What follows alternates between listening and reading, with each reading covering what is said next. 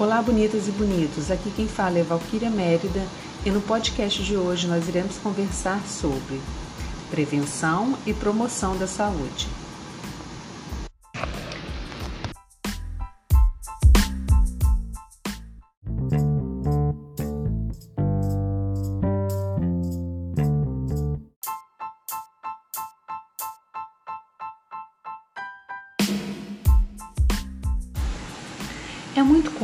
Confundir o conceito de prevenção e promoção da saúde e achar que os dois significam a mesma coisa.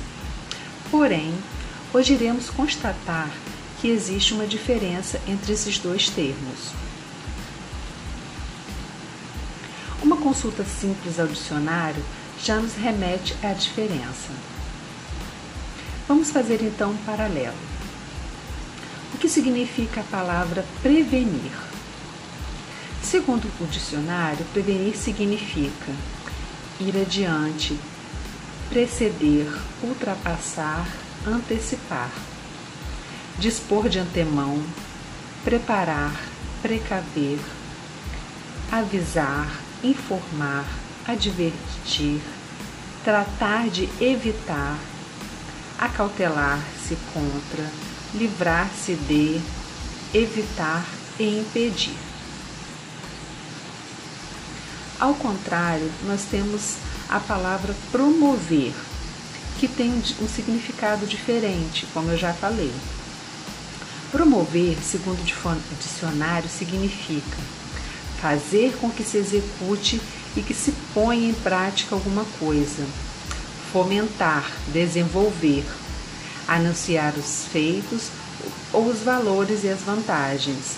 Por exemplo, expor um produto, causar, originar, requerer e repor.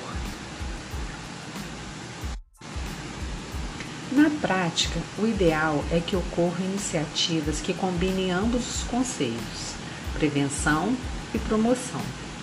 Tais iniciativas são decisivas para melhorar a qualidade de vida das pessoas.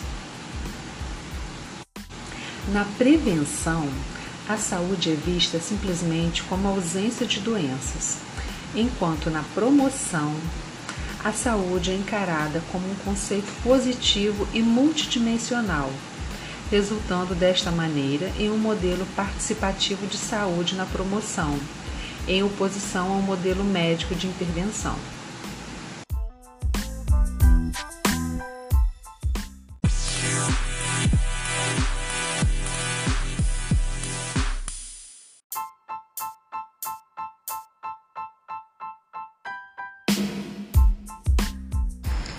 Prevenção da saúde.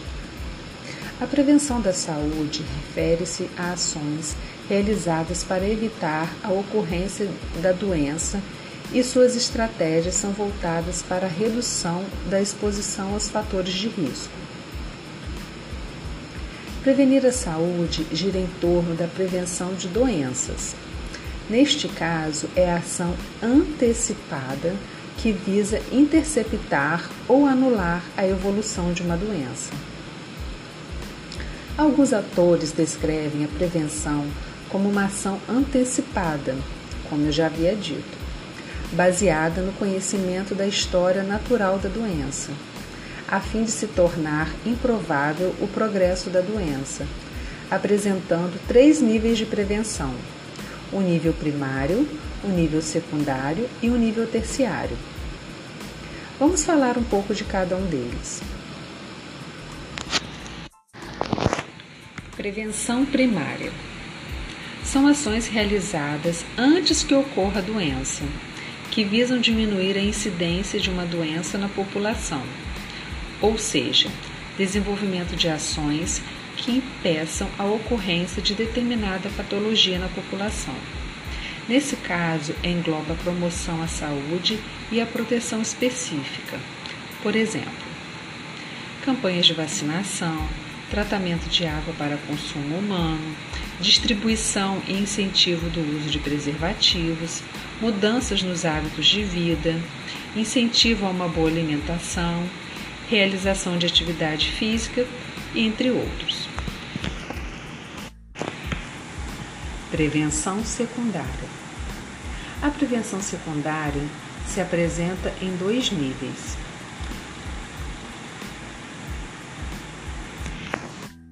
O primeiro nível se refere ao diagnóstico e ao tratamento precoce, e o segundo, à limitação da invalidez. O segundo, a prevenção secundária, que é o segundo nível, visa um diagnóstico imediato e um tratamento para evitar a prevalência da doença do indivíduo. Por exemplo, um câncer de mama em estágio inicial pode ser tratado e ou removido. Quanto mais cedo se descobre a doença de um câncer, mais chance tem de sobrevida e menores serão as repercussões causadas no organismo do paciente. Prevenção terciária. A prevenção terciária diz respeito a ações de reabilitação. Caracteriza-se por ações que têm como objetivo a reabilitação do indivíduo e a redução de sua incapacidade. Por exemplo, um indivíduo que sofreu um acidente automobilístico politraumatizado, isto é, várias lesões e sequelas, esse indivíduo irá necessitar de uma boa fase de reabilitação para voltar às suas atividades diárias e assim adquirir a qualidade de vida. Esse então seria o terceiro nível, que seria a prevenção terciária.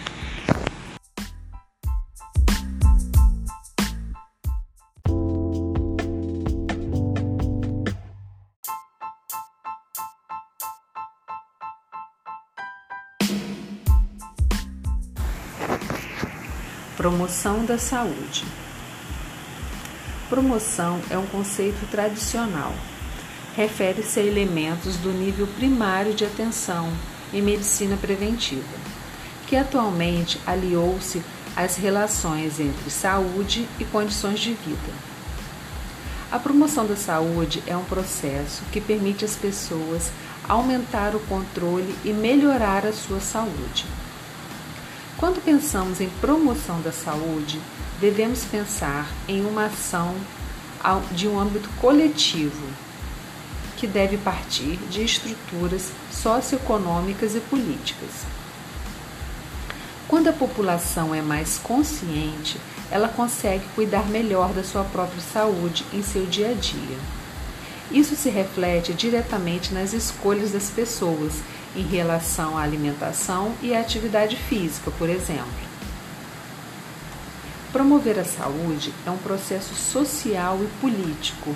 Não inclui apenas ações direcionadas ao fortalecimento das capacidades e habilidades dos indivíduos, mas também inclui ações direcionadas à mudança das condições sociais, ambientais e socioeconômicas, para minimizar o seu impacto na saúde individual e pública.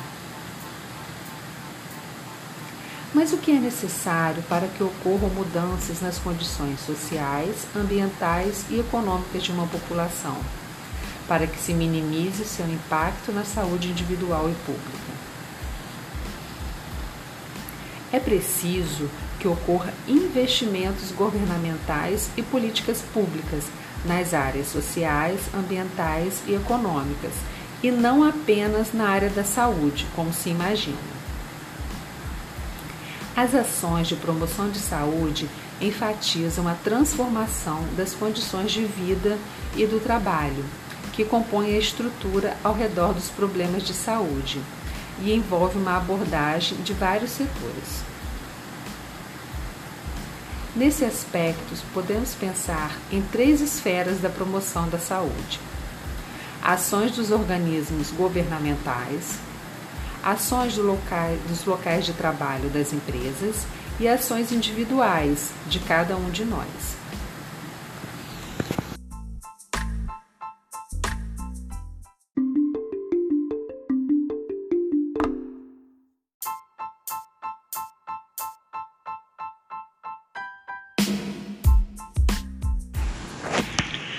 Governos federal, estadual e municipal, através dos seus órgãos, podem e devem criar planos de ações concretas que visem melhorar as condições de saúde da população. Por exemplo, o PSF, Programa de Saúde da Família, que hoje é conhecido como Estratégia de Saúde da Família. Nesse programa, a pessoa passa a ser objetivo de atenção no ambiente em que se vive, permitindo uma compreensão ampliada do processo saúde-doença. O programa inclui ações de promoção de saúde, prevenção, recuperação e reabilitação de doenças e os agravos mais frequentes. Mas vamos falar um pouquinho mais sobre políticas públicas. O que realmente são? Será que sabemos? A Constituição Federal de 1988 dispõe cinco capítulos voltados aos direitos fundamentais dos cidadãos.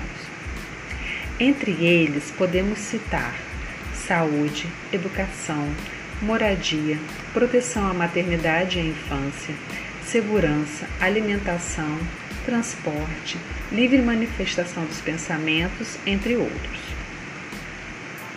Políticas públicas são medidas e ações voltadas, tomadas pelos governos nas esferas nacionais, estaduais e municipais, visando o bem-estar do cidadão e garantindo a colocação em prática dos direitos previstos na Constituição Federal e outras leis.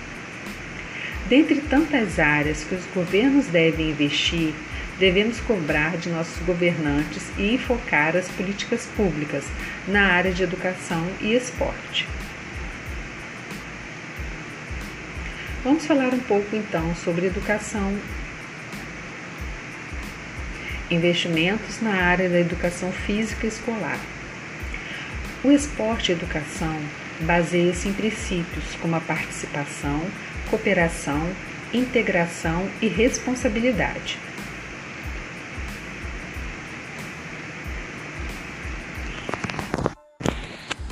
Criação de áreas de lazer e de práticas de atividade física. O esporte participação ou popular tem como regra geral o prazer lúdico e o lazer acessível a todos, sem compromissos com regras institucionais ou com a formação de talentos, que ajude a promover o bem-estar de seus participantes. Criações de campeonatos. Já o esporte performance ou de rendimento é aquele direcionado para as disputas que obedecem regras e códigos existentes. São os esportes de alto nível ou competição institucionalizados. Promoção de saúde no local de trabalho são ações de promoção de saúde no local de trabalho e são de suma importância para a saúde do trabalhador. A produtividade dos trabalhadores nas empresas e organizações está diretamente relacionada com a sua qualidade de vida e com a sua saúde mental e física. O cuidado com a saúde dos colaboradores vem ganhando cada vez mais importância no ambiente corporativo. As empresas e os gestores já perceberam que proporcionar o bem-estar no trabalho é um investimento que traz retornos positivos.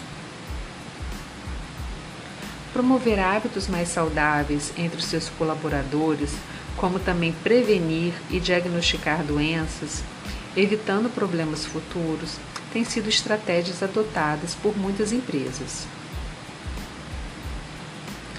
Com uma maior qualidade de vida da equipe, é possível obter resultados muito positivos, como diminuição do índice de absenteísmo, presenteísmo, maior motivação, foco e satisfação dos colaboradores. Também ocorre a queda nos acidentes de trabalho, afastamentos médicos e despensas com saúde, aumentando a produtividade. Dentre as ações citadas para promover a saúde nas empresas, podemos destacar a ginástica laboral. A ginástica laboral trata-se de uma atividade realizada no próprio local de trabalho, com o objetivo de alongar, relaxar e proporcionar uma pausa saudável para os funcionários. Além de todas essas questões que nós falamos, também é importante que nós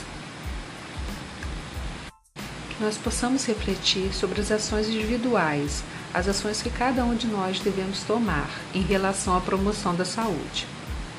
É preciso que o ser humano tome consciência de que está em suas mãos manter-se saudável, devendo para isso manter hábitos e práticas que o conduzam nesse sentido.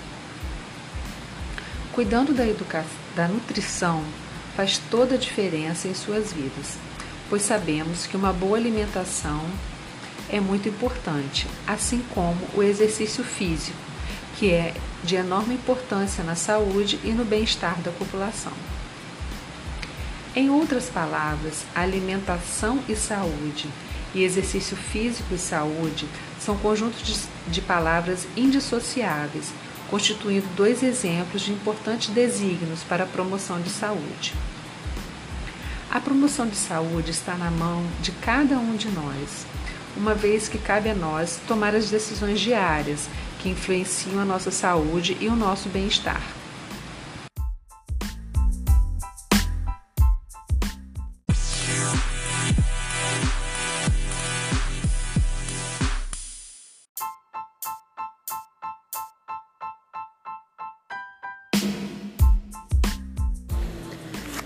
Sedentarismo. Podemos chamar o sedentarismo de inatividade física. O sedentarismo é marcado pela falta de atividades físicas, que faz com que a pessoa tenha um gasto calórico reduzido. Sedentarismo é definido como a falta, ausência ou diminuição de atividades físicas ou esportivas. É considerado como uma doença do século e está associado ao comportamento cotidiano, decorrente dos confortos da vida moderna. Quanto mais moderna é a sociedade, mais sedentária ela se torna.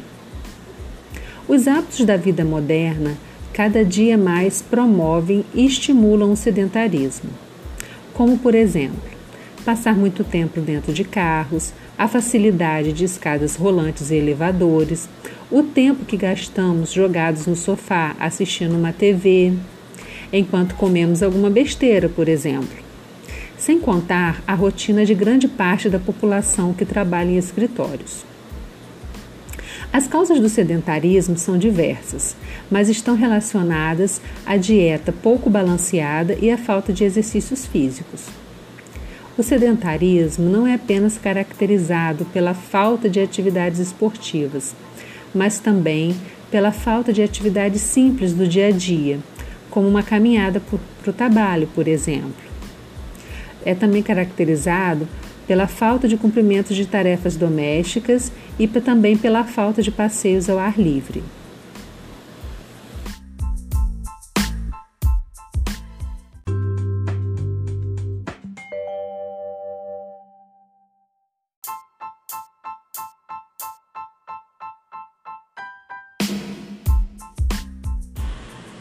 Associado a essas práticas surge o sedentarismo infantil, que na vida adulta levará essa prática de inatividade física como hábito de vida. O sedentarismo infantil preocupa os especialistas, por conta da facilidade de videogames, tablets e a internet trouxeram para a vida das crianças. Essas modernidades fazem com que a criança não sinta vontade de sair de casa, fazem com que a criança não tenha estímulos para praticar atividades esportivas. Cerca de 45% das crianças de faixa etária de 10 a 12 anos são sedentárias. Esses dados fazem parte de uma pesquisa realizada na região metropolitana de São Paulo, envolvendo mil crianças com idade de 0 a 12 anos, de todas as classes sociais. Vejamos algumas colocações sobre essa pesquisa. Mais da metade das crianças de 1 e 12 anos está sedentária, ou seja, praticam menos de 300 minutos ou menos de 5 horas de atividade física por semana. O problema é maior entre as meninas, atingindo 55% desse universo. Na faixa etária entre 10 e 12 anos, o sedentarismo atinge 45% das crianças. De acordo com a Organização Mundial da Saúde, a OMS, a recomendação de tempo de atividade física praticada na infância deve ser em torno de 300 minutos por semana, o que significa pouco mais de 40 minutos todos os dias. As crianças estão perdendo a infância. Elas não brincam mais. Perderam espaço nas ruas, as agendas estão lotadas, os pais trabalham cada vez mais e não têm tempo para os filhos. Outra grande consequência é que o sedentarismo gera várias sequelas, como a obesidade. Quando se fala em crianças obesas, os problemas são muito mais amplos do que podemos imaginar. Surgem pro problemas, por exemplo, como suicídio, decorrente da baixa estima e da falta de adaptação na escola e nos grupos sociais. Nesse âmbito, a família tem um papel primordial para que esse quadro seja mudado. Estimular uma vida saudável é extremamente importante são os pais que darão acesso inicial às brincadeiras, vão apresentar os jogos e serão as boas influências. É importante estipular horários, dividindo o tempo entre o lazer, atividade física, a tecnologia e os deveres da escola. A educação física na escola surge então como uma grande aliada na melhoria da saúde e da qualidade de vida das crianças. O professor de educação física na escola, por exemplo, pode organizar gincanas e brincadeiras de roda, saltar corda, bambolê, amarelinha, pega-pega, entre outras atividades lúdicas, que são muito úteis para combater o sedentarismo e criar um limite entre a tecnologia e as atividades. O passo mais importante para fugir de uma vida sedentária é aderir às atividades físicas o mais rápido possível. Especialistas indicam que 30 minutos de exercícios físicos por dia já são suficientes para aumentar a sua qualidade de vida e melhorar a sua saúde. O sedentarismo traz muitos riscos, seja na criança ou no adulto, como doenças cardiovasculares, osteoporose, diabetes, obesidade, aumento do colesterol, hipertensão arterial, infarto do miocárdio, entre outros. O risco de infarto é, em média, 54% maior em pessoas sedentárias e o de derrame cerebral 50% maior. O sedentarismo, quando em níveis muito altos, pode causar até uma morte súbita. Porém, as demais consequências do sedentarismo e suas doenças serão temas das nossas próximas aulas. Esse foi o nosso podcast de hoje. Fiquem com Deus e até a próxima.